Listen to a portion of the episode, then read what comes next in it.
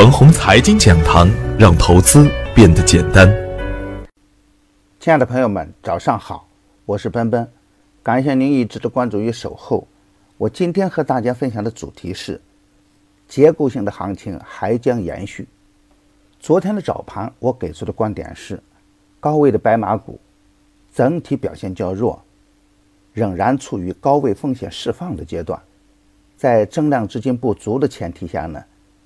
不要对反弹抱有太高的期望，抓好热点板块的强结构股票，才是获利的关键所在。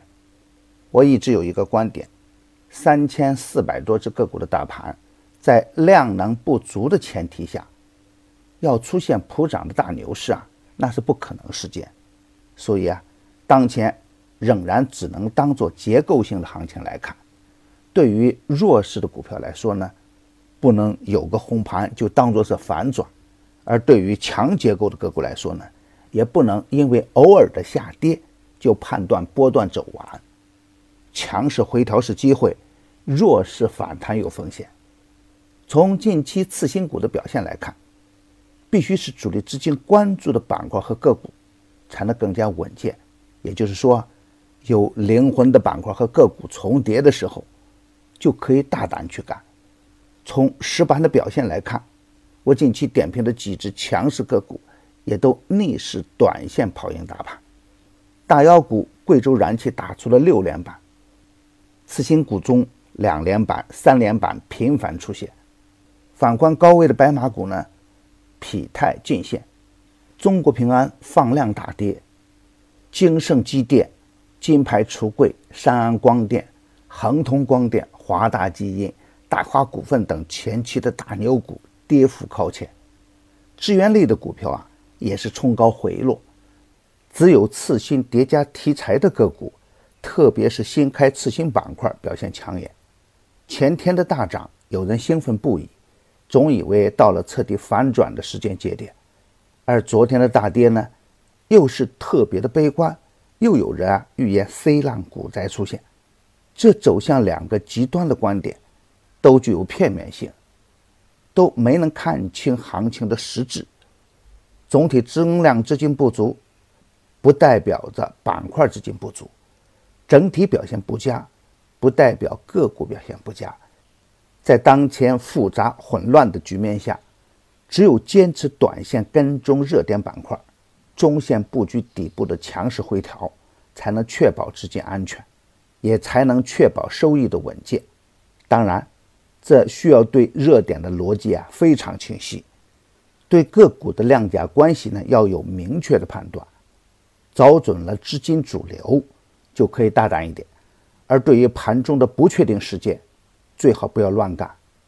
市场是逆人性的，在权重股护盘的时候呢，很多人看到红盘就乱干，结果呢是赚了指数不赚钱；而当权重股砸盘的时候呢，大盘感觉上无比的凶险，但个股的表现反而是精彩纷呈。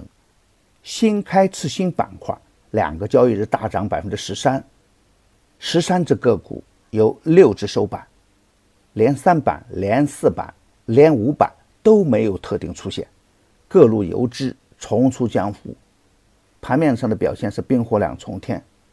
政策上的利好和消息面上的利好都会被市场充分的利用。关键的问题是啊，超跌的优质股票有很多，只要有事件的催化，股价就能飞天，并且板块的关联度很强，比如强势的燃气板块，比如当前的新开次新板块，比如上周强势的区块链板块等等，再比如啊，昨天表现强势的资源类股票。冬天容易走牛的抗流感，春节期间的春运概念，节假日的大消费等等，都可以作为专题去关注板块量价的关联。如果咱们能把中央经济工作会议的精神吃透，其中也隐藏着未来的翻倍牛股，需要提前做好预判。当时机成熟的时候啊，就可以放手砸干。重板块和个股的特征。轻大盘指数的变化，耐心去寻找盘中的资金热点。今天操作的要点是，跟踪次新股啊，一定要注重位置和量价关系。强势启动的个股，回调就是较好的买点。大方向上，新开次新股、稀缺资源都可以高看一眼。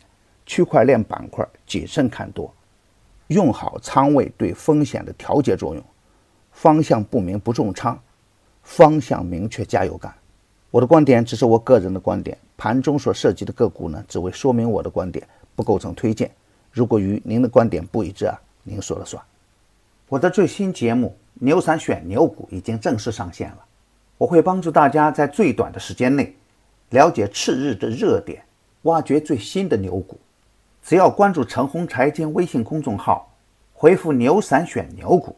即可领取五十元的牛散选牛股的优惠券，快来和我一起去抓牛股吧！另外，为了给大家提供更好的服务，牛散整股的服务也正式上线了。关注陈红财经微信公众号，回复“牛散整股”，就可以直接向我提问。